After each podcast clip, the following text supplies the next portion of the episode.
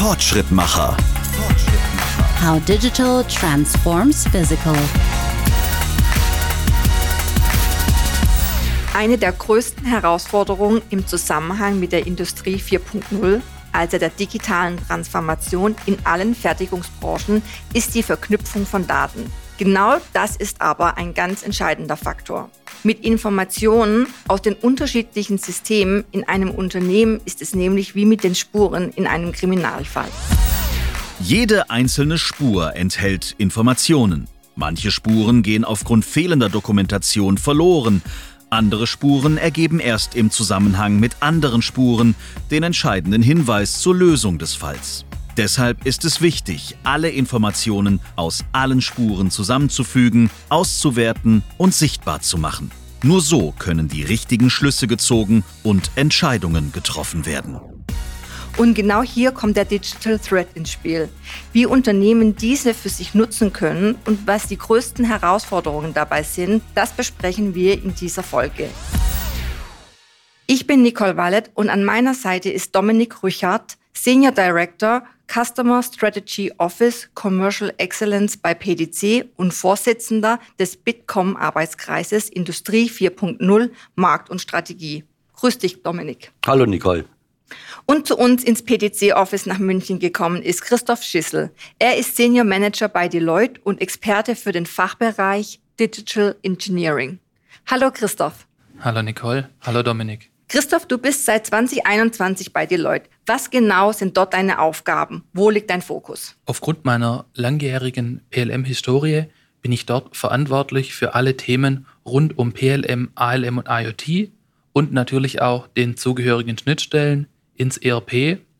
Zusätzlich betreue ich das Partnermanagement für alle Themen rund um PDC-Produkte in Deutschland und für unsere europäischen Landesgesellschaften. Bevor wir jetzt in die Materie tief eintauchen, kannst du uns bitte einmal kurz erklären, was genau der Digital Thread ist? Aus meiner Sicht ist der Digital Thread dieser sogenannte digitale rote Faden, der sich quer durchs Unternehmen spannt. Das geht los bei der Produktidee, über die Entwicklung, über sämtliche Produktions- und Logistikprozesse.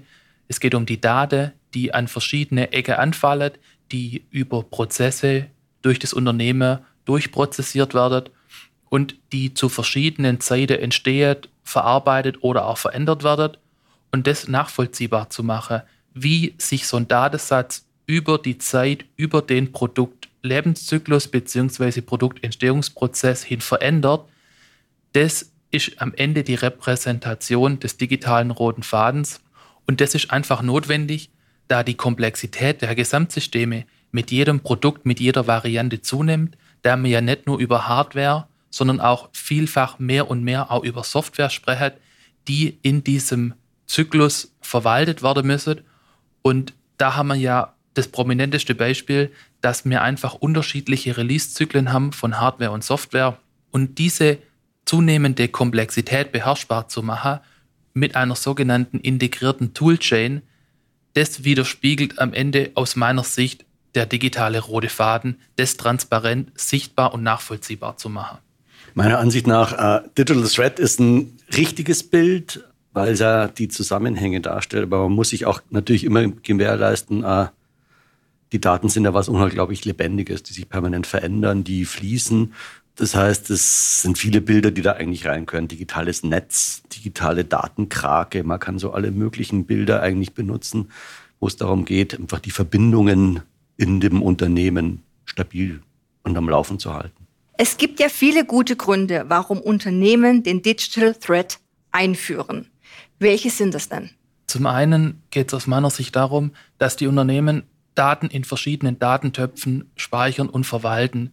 Mit der zunehmenden Komplexität der Daten, der Produkte und der Vielfalt der Varianten nimmt die Komplexität um ein Vielfaches zu. Somit müssen die Daten immer mehr miteinander vernetzt werden, beziehungsweise wir benötigen sinnvolle Schnittstellen zwischen den Systemen, die einzelne Daten beherbergen.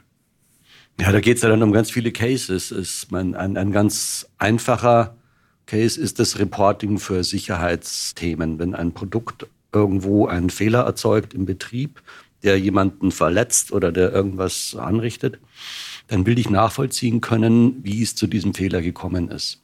Das heißt, ich muss eigentlich den gesamten Verlauf der Produktentstehung nachvollziehen können über unterschiedliche Systeme hinweg, über auch unterschiedliche Unternehmensgrenzen hinweg, um wirklich zu verstehen, was da eigentlich los war und wo da Fehler lag, eigentlich im Ursprung. Und so ganz ähnliche Szenarien gibt es äh, in vielen Fällen. Also das Thema Umweltnachverfolgung von CO2-Footprint oder auch von Materialien, die erlaubt sind oder verboten sind, hat eine ganz ähnliche Nachvollziehbarkeit. Das ganze Thema Qualitätsmanagement, aber auch so Themen wie Lernen über ein Produkt, wie kann ich es verbessern? Da will ich auch nachvollziehen können, wie verhält sich es im Betrieb und wie hängt es mit den geplanten Eigenschaften zusammen und wie kann ich die verbessern. Können wir vielleicht noch mal ganz kurz zurückgehen? Wo startet denn der Digital Thread? Aus meiner Sicht startet der Digital Thread im Engineering speziell bei der Idee, wie soll mein Produkt aussehen, welche Anforderungen rund um mein Produkt habe ich. Und äh, dort sind wir ja aus meiner Sicht oft in Requirements Management Systemen unterwegs, die dem ganzen Thema PLM oder auch CAD vorgeschaltet sind. Und das Requirements Management findet in den meisten Unternehmen in Excel statt, wo die Anforderungen verwaltet werden und zwischen den Abteilungen abgestimmt werden. Aber auch hier sehen wir oft, dass das sehr einseitig und sehr isoliert passiert. Also es gibt keinen Lebenszyklus dieser Anforderungen sozusagen, die dann später in CAD-Daten beziehungsweise auch in einer Stückliste münden. Mhm. Man erinnert sich mal an den Flughafen Berlin-Brandenburg, der ja so gnadenlos verspätet war. Die Ursache dahinter war ja das, dass an dem Flughafen sehr viele Leute mitplanen durften. Mhm. Das Land Brandenburg, äh, der Bund, äh, die Fluggesellschaften und alle möglichen anderen Beteiligten. Und die haben permanent immer wieder neue Anforderungen da eingekippt. Und die waren nicht in der Lage, diese ständige quasi Änderung der Anforderungen dann in der ganzen Kette danach nachzuvollziehen. A, was bedeutet das denn, wenn ich die verändere? Also mit welchen Themen ist die verknüpft, diese Anforderung? Und kriege ich die tatsächlich auch umgesetzt? Die hatten kein Digital Thread. Sehr gutes mhm. Beispiel. Wir haben jetzt im Engineering angefangen. Was kommt denn nach dem Engineering im Digital Thread? Gibt es dann einen Ablauf, den man befolgen muss oder kann oder sollte? Oder wie läuft es genau ab? Wie kann ich mir das vorstellen?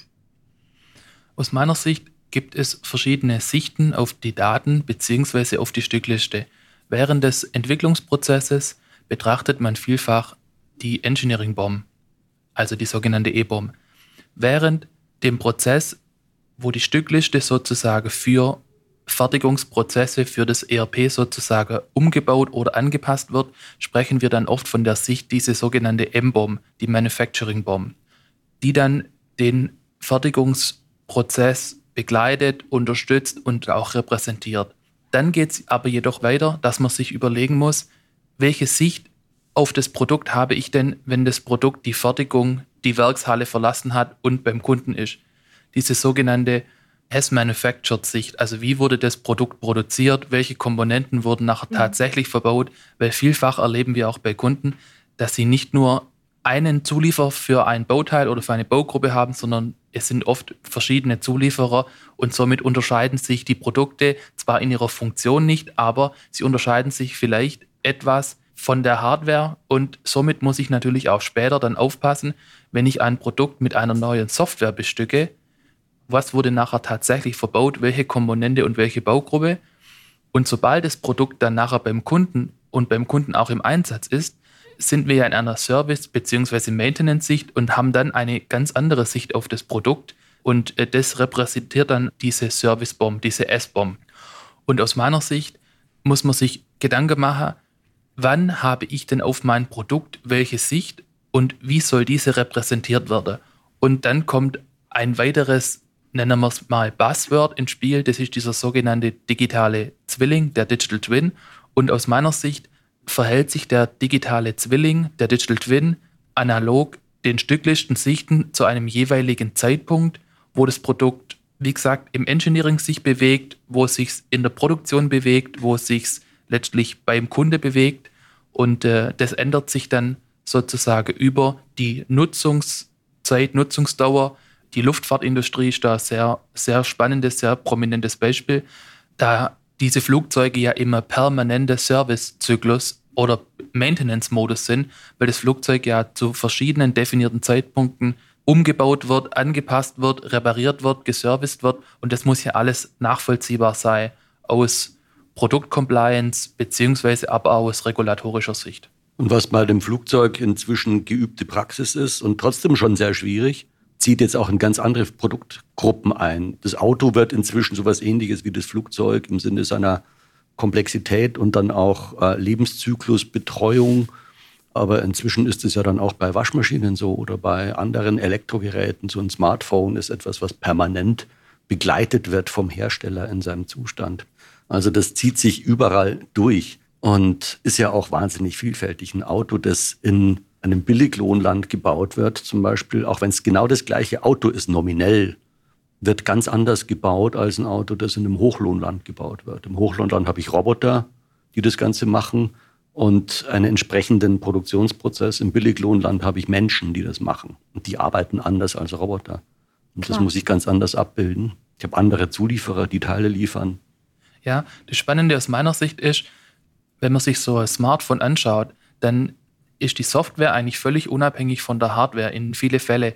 Natürlich muss man nach zwei, drei Jahren mal eine neue Hardware kaufen, weil einfach die Softwareleistung stärker ist, weil die Anwendungen sich verändern und einfach viel mehr, viel ressourcenintensiver sind. In der Automobilindustrie stellt mir natürlich ein ähnliches Verhalten fest.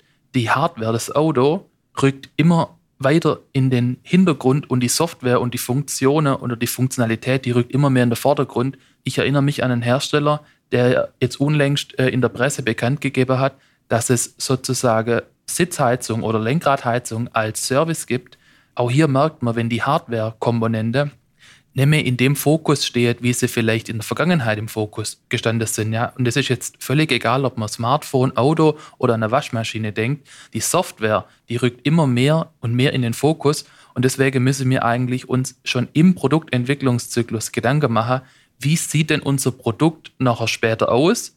Welche Funktionen möchte ich durch die Hardware abbilden, um somit, ich sag mal, neue Möglichkeiten, neue Funktionen durch Software anreichern zu können? Ich denke, das ist eigentlich mhm. wahrscheinlich das spannendste Thema unserer aktuellen Zeit, beziehungsweise der Kolleginnen und Kollegen, die letztlich im Engineering gerade unterwegs mhm. sind. Ja, weil die Leute ja gar nicht mehr wirklich in der so denken, ich verkaufe ein Produkt, ein Auto oder eine Waschmaschine, sondern sie denken ja inzwischen, ich verkaufe eine Funktion, verkaufe Fahren, Lenken, Bremsen, Wäsche waschen.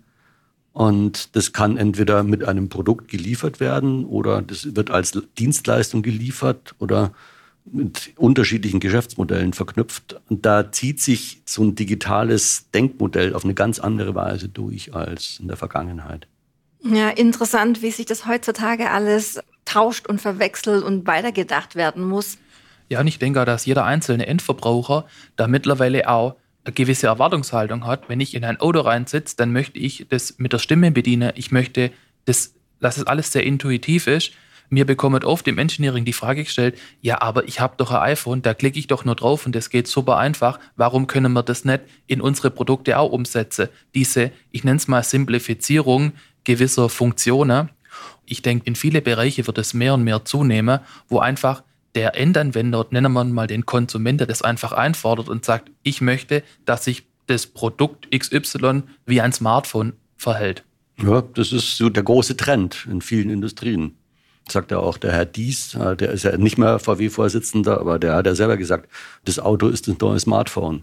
Und, und da steckt viel dahinter an Gedankenmodellen vom Geschäftsmodell Auto auch, ja, weil er sagt ja, das Auto, das Fahren ist nur noch eine Nebenfunktion so wie das Telefonieren beim Smartphone nur noch eine Nebenfunktion ist. Eigentlich geht es darum, ganz andere Lebensleistungen über das Auto zu verkaufen und zu transportieren. Ja, ich denke, in der Automobilindustrie tun wir uns natürlich leicht immer passende Beispiele zu finden, weil man das Auto tagtäglich benutzt. Und auch hier stellt man zum Beispiel fest, das Apple CarPlay, das entwickelt sich ja mehr und mehr weiter.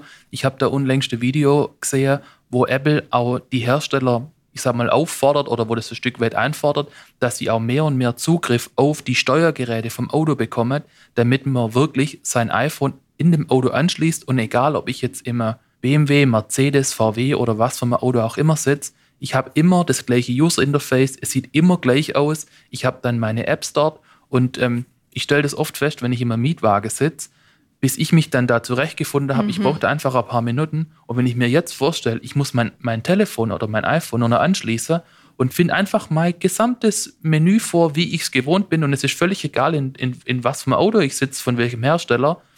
Das finde ich ist schon ein spannender Gedanke und darauf freue ich mich persönlich auch ein Stück weit, wenn wir da angekommen sind. Ja, es wird schon spannend, wie es die Hersteller sehen, ja, wie genau. die sich dann noch differenzieren können. ja. ja, was macht dann noch der Unterschied ja. zwischen den verschiedenen Marken? Jetzt haben wir viel über die Automobilindustrie gesprochen und die ist natürlich immer Vorreiter, vor allem hier in, in Deutschland. Wie sieht's denn bei dem Mittelstand aus? Wo stehen die gerade? Was sind da deine Erfahrungen, Christoph? Ja, aus meiner Sicht wird der Mittelstand eigentlich ähm, oft unterschätzt. Der Mittelstand kann sich das gar nicht leisten, Daten völlig unstrukturiert in verschiedenste Systeme zu verwalten und zu lagern. Der Mittelstand, der ist ja ganz anders gefordert, weil die haben viel mehr Kunde wie jetzt in der Automobilindustrie mit einem Zuliefererverhältnis. Da gibt es viel mehr Eins zu eins Beziehungen und ähm, der Mittelstand, der ist da oft eigentlich Vorreiter und ist eigentlich viel schneller und viel agiler, was es angeht, Systeme einzuführen, umzusetzen, sich mit neuen Technologien zu beschäftigen und die dann auch nachher tatsächlich produktiv zu nutzen, im Vergleich zu den großen Konzernen, die sich ja einfach auch schwer tun, neue Systeme einzuführen und die ja oft auch Systeme, ich sag mal, aus der letzten Dekade mitzieht und pflegt. Da ist natürlich der Mittelstand viel agiler, hat natürlich weniger Daten und kann viel schneller auf wechselnde Marktanforderungen reagieren. Und ich denke, das ist auch die große Stärke von unserem Mittelstand in Deutschland, dass die sehr innovativ sind. Die machen sich unglaublich viele Gedanken, wie können sie, ich sage mal, jeden Tag besser werden, wie sind sie effizienter, wie schaffen sie es auch, die Produktentwicklungszyklen zu reduzieren und auch für ihre Kunden schneller Innovationen an den Markt zu bringen, bevor es vielleicht ein Mitbewerber tut. Ja, ich meine, der eine Aspekt ist die Geschwindigkeit, die er hinlegen kann. Der andere Aspekt beim Mittelstand ist auch die Abhängigkeit von einem gewissen Reifegrad von Technologien, die zur Verfügung stehen.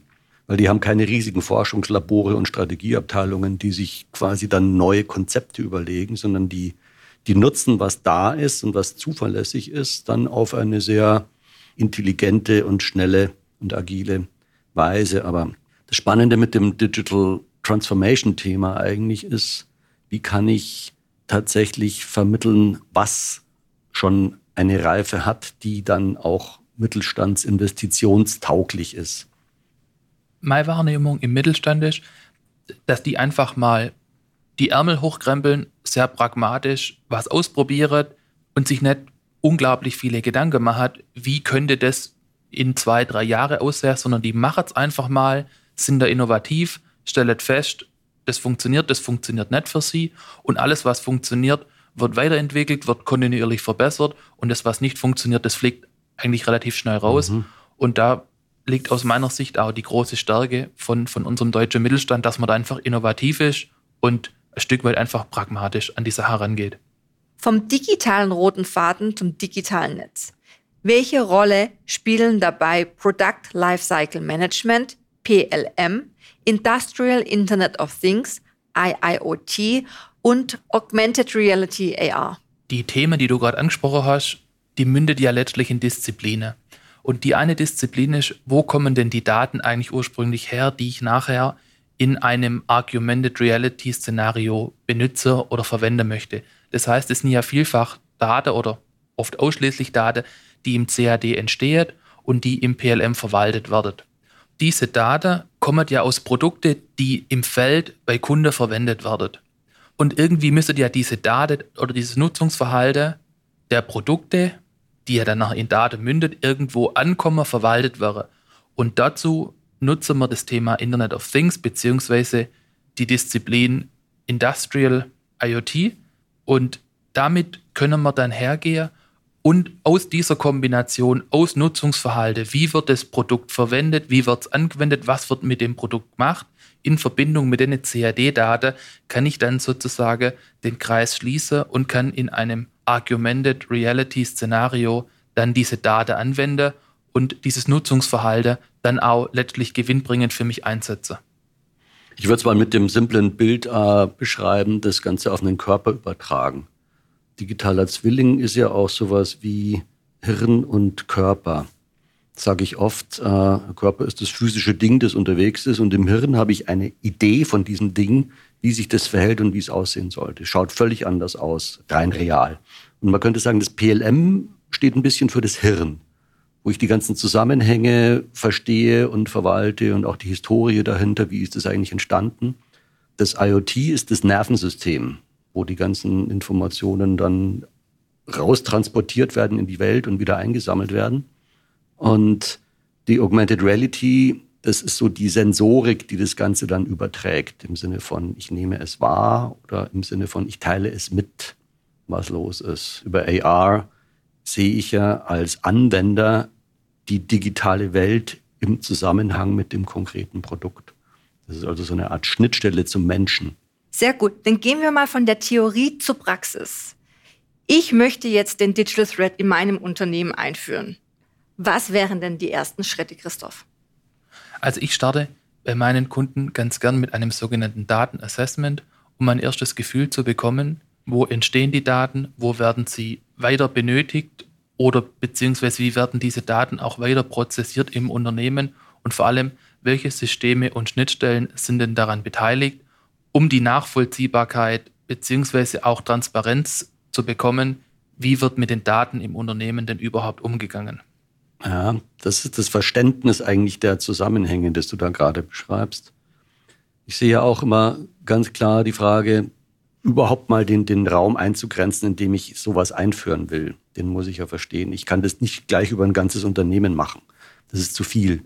Ich muss mir ein, ein beherrschbares Szenario überlegen, in dem ich das Ganze erstmal übe, wo nicht zu viele unterschiedliche Beteiligte dran mitmachen und die Komplexität erhöhen, sondern wo ich tatsächlich auch in der Lage bin, über einen überschaubaren Zeitraum echt was zu erreichen und zu verändern und was zu lernen. Es ist ja immer ein Lernprozess dahinter. Es sind ja nicht nur Daten und Architekturen, sondern auch Leute, die sich verändern. Und das muss man alles gemeinsam sehen. Wenn wir jetzt nochmal über Unternehmen reden, warum scheitert eventuell auch so ein Projekt, den Digital Thread einzuführen? Ist das überhaupt ein Projekt? Ich sage, ich möchte jetzt den Digital Thread einführen oder kommt das von einem anderen Wunsch oder Nutzen, das ich im Unternehmen habe oder brauche, her? Naja, ich denke, man kann nicht ein Projekt machen, wo man sagt, ich führe jetzt den Digital Thread ein, sondern das sind ganz viele einzelne kleine Teilprojekte, die nachher den Digital Thread gewährleistet. Das Ganze beginnt damit, dass ich eine saubere Datenqualität habe im CAD, dass ich dort auch nachvollziehbare Daten habe, dass ich nicht nur, ich sag mal, Objekthülsen nachher kreiere, die in einer Stückliste verwaltet werden, sondern dass wirklich auch die Modelle auskonstruiert sind, dass ich auch die Variante dort zur Verfügung habe, die ich nachher weiter prozessieren möchte, um jetzt mal in dieser Engineering-Welt zu bleiben, dann brauche ich natürlich auch eine vollständige Engineering-Stückliste, also diese sogenannte E-Bomb, von der wir vorher schon gesprochen haben.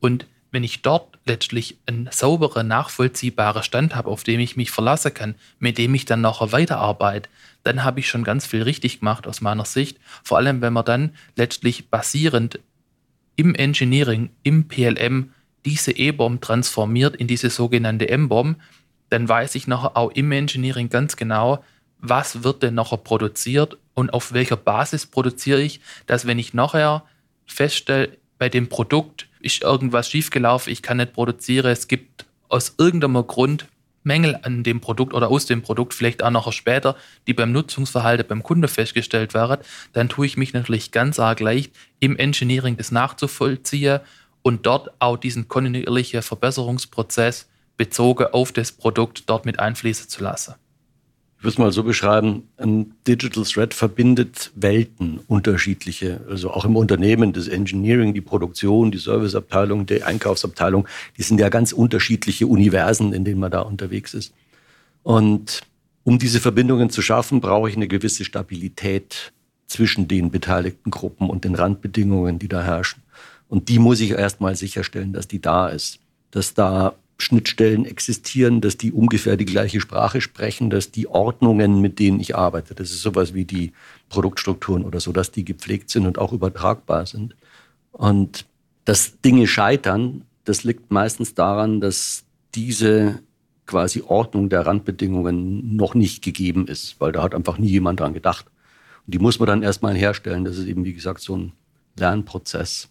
Aber daran sind viele Projekte in der Vergangenheit gescheitert, beziehungsweise zunächst mal nicht über das sogenannte Proof of Concept dann eben rausgekommen, weil man dann an solche Hürden gestoßen ist. Mhm. Interessant. Also Abteilungen mitnehmen, aus den Silos ausbrechen und ähm, über den Deckel ranschauen, würdest du jetzt Ja, da nicht nur selbst schauen, sondern man muss einfach auch für eine gewisse Reife erstmal sorgen, dass die da ist. Also ich mhm. würde das als Architektur bezeichnen, die man dann erstmal schaffen muss, was mühsam ist. Noch schwieriger wird es, wenn man dann über Unternehmensgrenzen hinausgeht und anfängt, den Digital Thread wirklich über eine Lieferkette oder eine Wertschöpfungskette zu spannen dann braucht man wirklich eine zuverlässige Einigung zwischen den Beteiligten, wie das eigentlich funktioniert. Mhm. Christoph? Ja, dem stimme ich voll und ganz zu. Wie gesagt, ich denke, das Wichtige ist, und das ist einfach die erste große Hürde, einen, einen verlässlichen Datensatz zu haben, wo ich wirklich weiß, darauf kann ich mich verlassen mhm. und damit kann ich weiterarbeiten. Und es ist gar kein Vorwurf an die Unternehmen, dass der oft vielfach nicht vorhanden ist, sondern es liegt einfach an dem Druck, an der Zeit, dass man einfach immer kürzere Time-to-Markets hat, wo man die Produkte an den Markt bringen möchte, wie wir es vorher auch schon kurz diskutiert haben, dass einfach nicht ein Mitbewerber schneller ist als der andere. Und in erster Linie, der Gedanke ist völlig richtig und auch valide, ja, dass man einfach gewisse Dinge schnell macht und vielleicht auch da sehr effizient ist. Aber was mir halt oft feststellt, ist, dass die Zeit, die am Anfang nicht investiert wurde, dass die nachträglich in andere Bereiche anfällt und ich weiß, das ist eine sehr alte Kamelle, dass man sagt, wir müssen Frontloading betreiben, wir brauchen mehr Qualität am Anfang in den Daten, wo sie entsteht, was halt einfach oft und vielfach das Engineering ist. Wenn man sich dann aber überlegt, wie oft kommen denn Rückfrage im Engineering an und wie oft wäre die Kollege dann nachträglich doch wieder mit reingezogen, dann denke ich, dass die Zeit am Anfang doch oft vielfach sehr gut investiert gewesen wäre um diesen verlässlichen, nachvollziehbaren Datensatz zu erzeugen und aber auch, ich sag mal, attributmäßig zu beschreiben, sodass die Kolleginnen und Kollegen, die halt nachfolgend im Produktentwicklungs- bzw. Produktentstehungsprozess beteiligt sind, dass die sich halt einfach leichter tun und es dort effizienter vonstatten gehen kann. Mhm. Und das ist auch ein Kulturthema dahinter, weil das ist ja alles anstrengend so Daten dann in der Qualität aufzubereiten. Da denkt man sich, das haben wir früher nie gemacht, wieso soll ich das machen?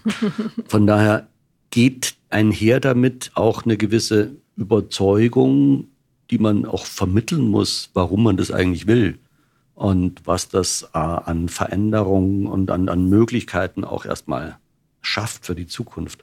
Und das ist auch wieder etwas, was die Leute erstmal verstehen müssen. Das ist, fällt ja nicht vom Himmel, auch diese Einsicht. Das stimmt. Ich glaube, das können wir auch so festhalten, dass Veränderungen immer mit äh, viel Diskussion einhergehen und dass wir da auf jeden Fall auf vielen Ebenen die Leute, die Kollegen ähm, mitnehmen müssen.